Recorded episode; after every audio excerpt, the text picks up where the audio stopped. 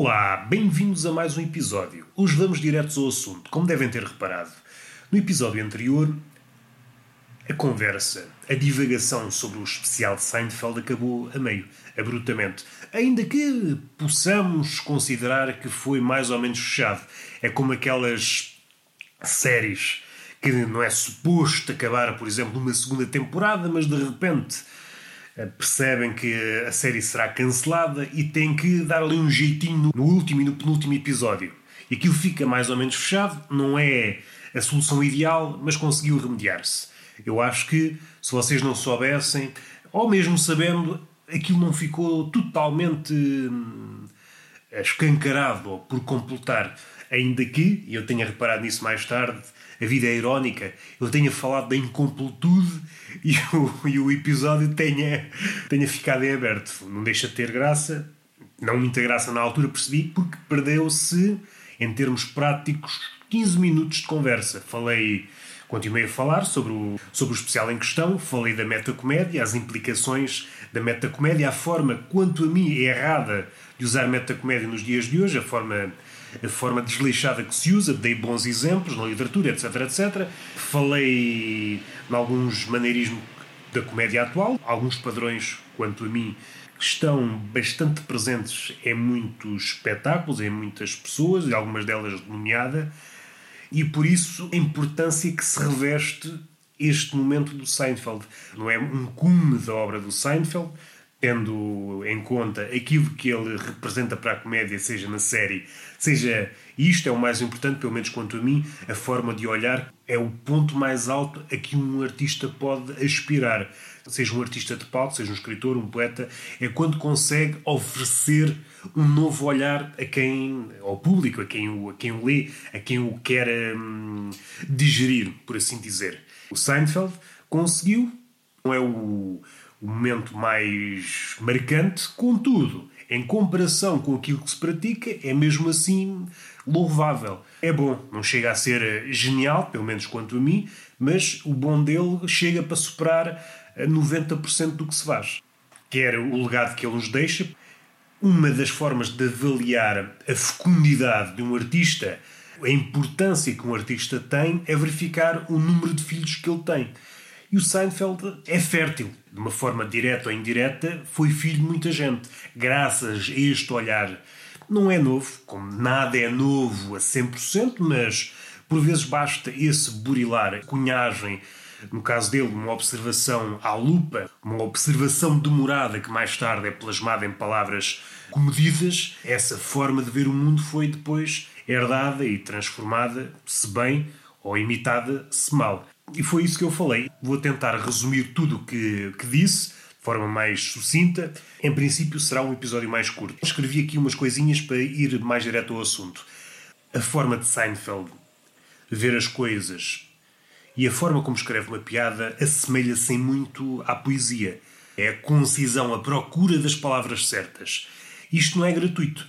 Já Aristóteles, há uma parte perdida da poética de Aristóteles designada à comédia que se perdeu para sempre. Salvo erro é até um livro de Humberto Eco, é, que é o nome da Rosa, agora não me estou a lembrar, acho que é o nome da Rosa, fala sobre esse, sobre esse livro, se não me engano, ou, ou pelo menos há uma ligação a esse livro. Há uma ligação, há um parentesco entre comédia e poesia.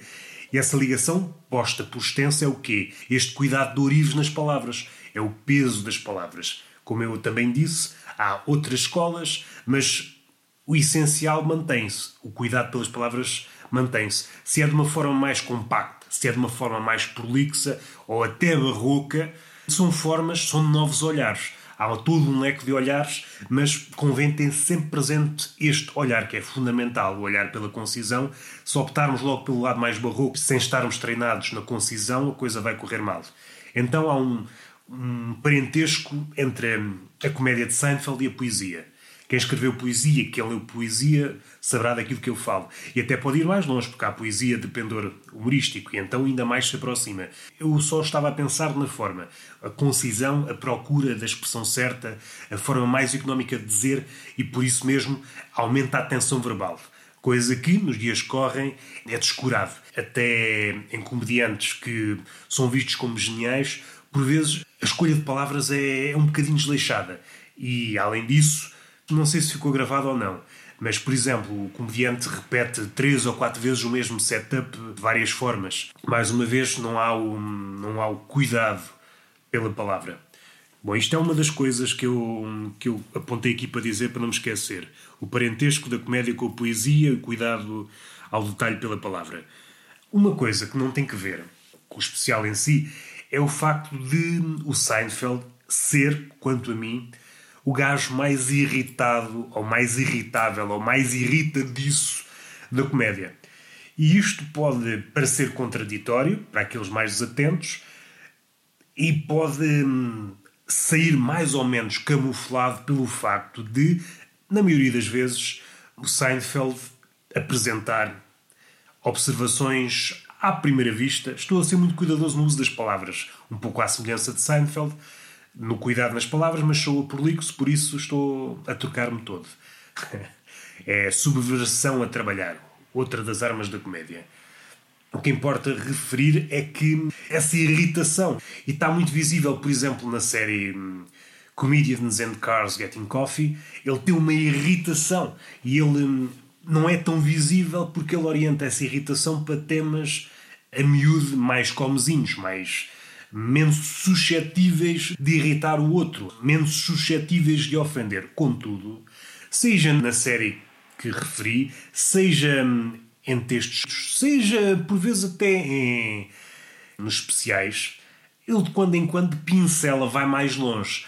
Ou seja, o que eu quero dizer é que, apesar de ser humorista tendencialmente dedicado ao humor de observação, podem ver, por exemplo, na série Comedians in Cars Getting Coffee, ele, se fosse preciso, ia ao humor negro sem problemas. E ele muitas vezes vai. Não é, não é a postura mais marcante do Seinfeld. Ele de quando em quando vai porque ele não pensa o humor dessa forma. E quanto a mim, no especial não foi, não foi tão visível, mas quanto a mim é mais uma postura, uma postura não é desafio, porque eu duvido que ele veja as coisas dessa forma, mas ele vê a comédia como um todo.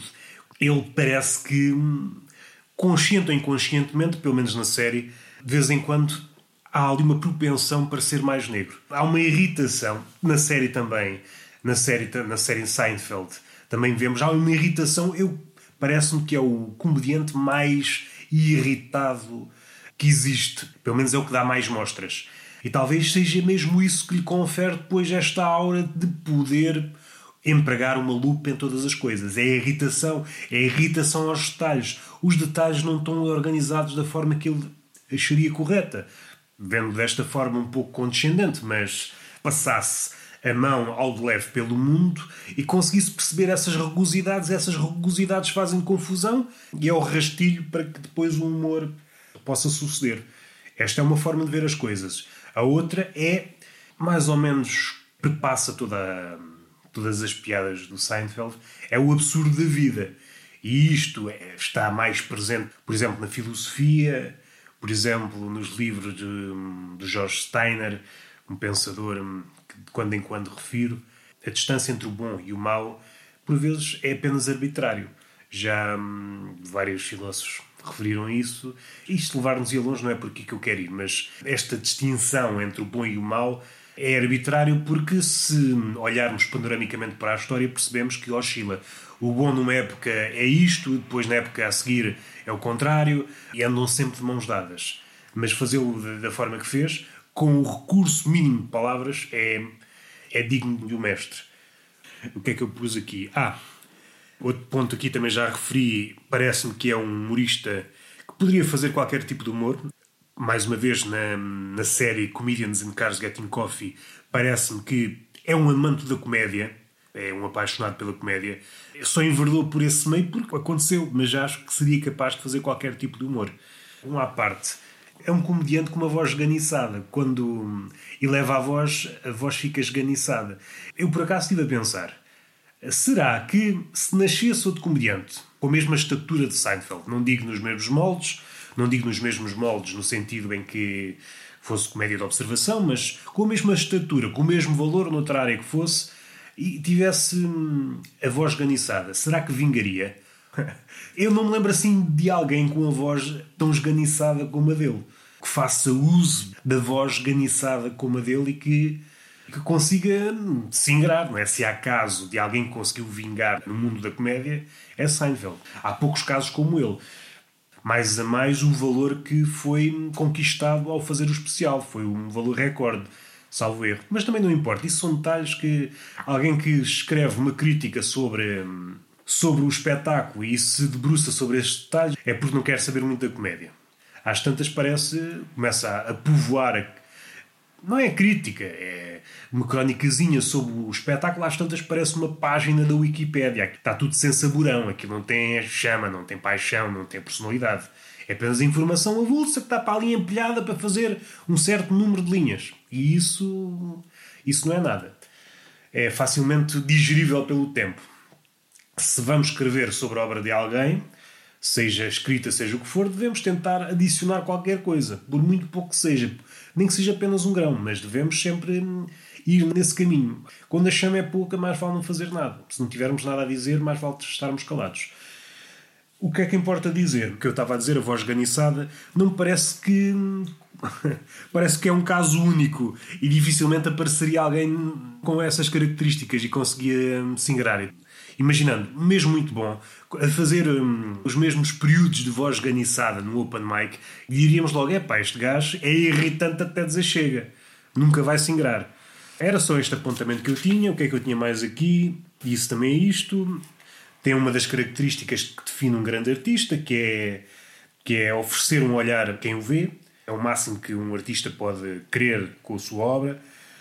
Haver outro patamar, mas eu acho que isto está ligado, é quando a obra impulsiona quem está a ver ou quem está a ler, se for uma obra literária, impulsiona para a ação estamos a ver uma coisa e pensamos: epá, isto está-me a dar vontade de fazer qualquer coisa. Qualquer coisa, seja relacionada com aquilo ou seja relacionada com, com outra coisa. Imaginando, por exemplo, um músico ver um espetáculo de Seinfeld, sentir-se inspirado para fazer qualquer coisa relacionada com a música, mas um comediante, ao ver o espetáculo, também se pode sentir inspirado a fazer qualquer coisa.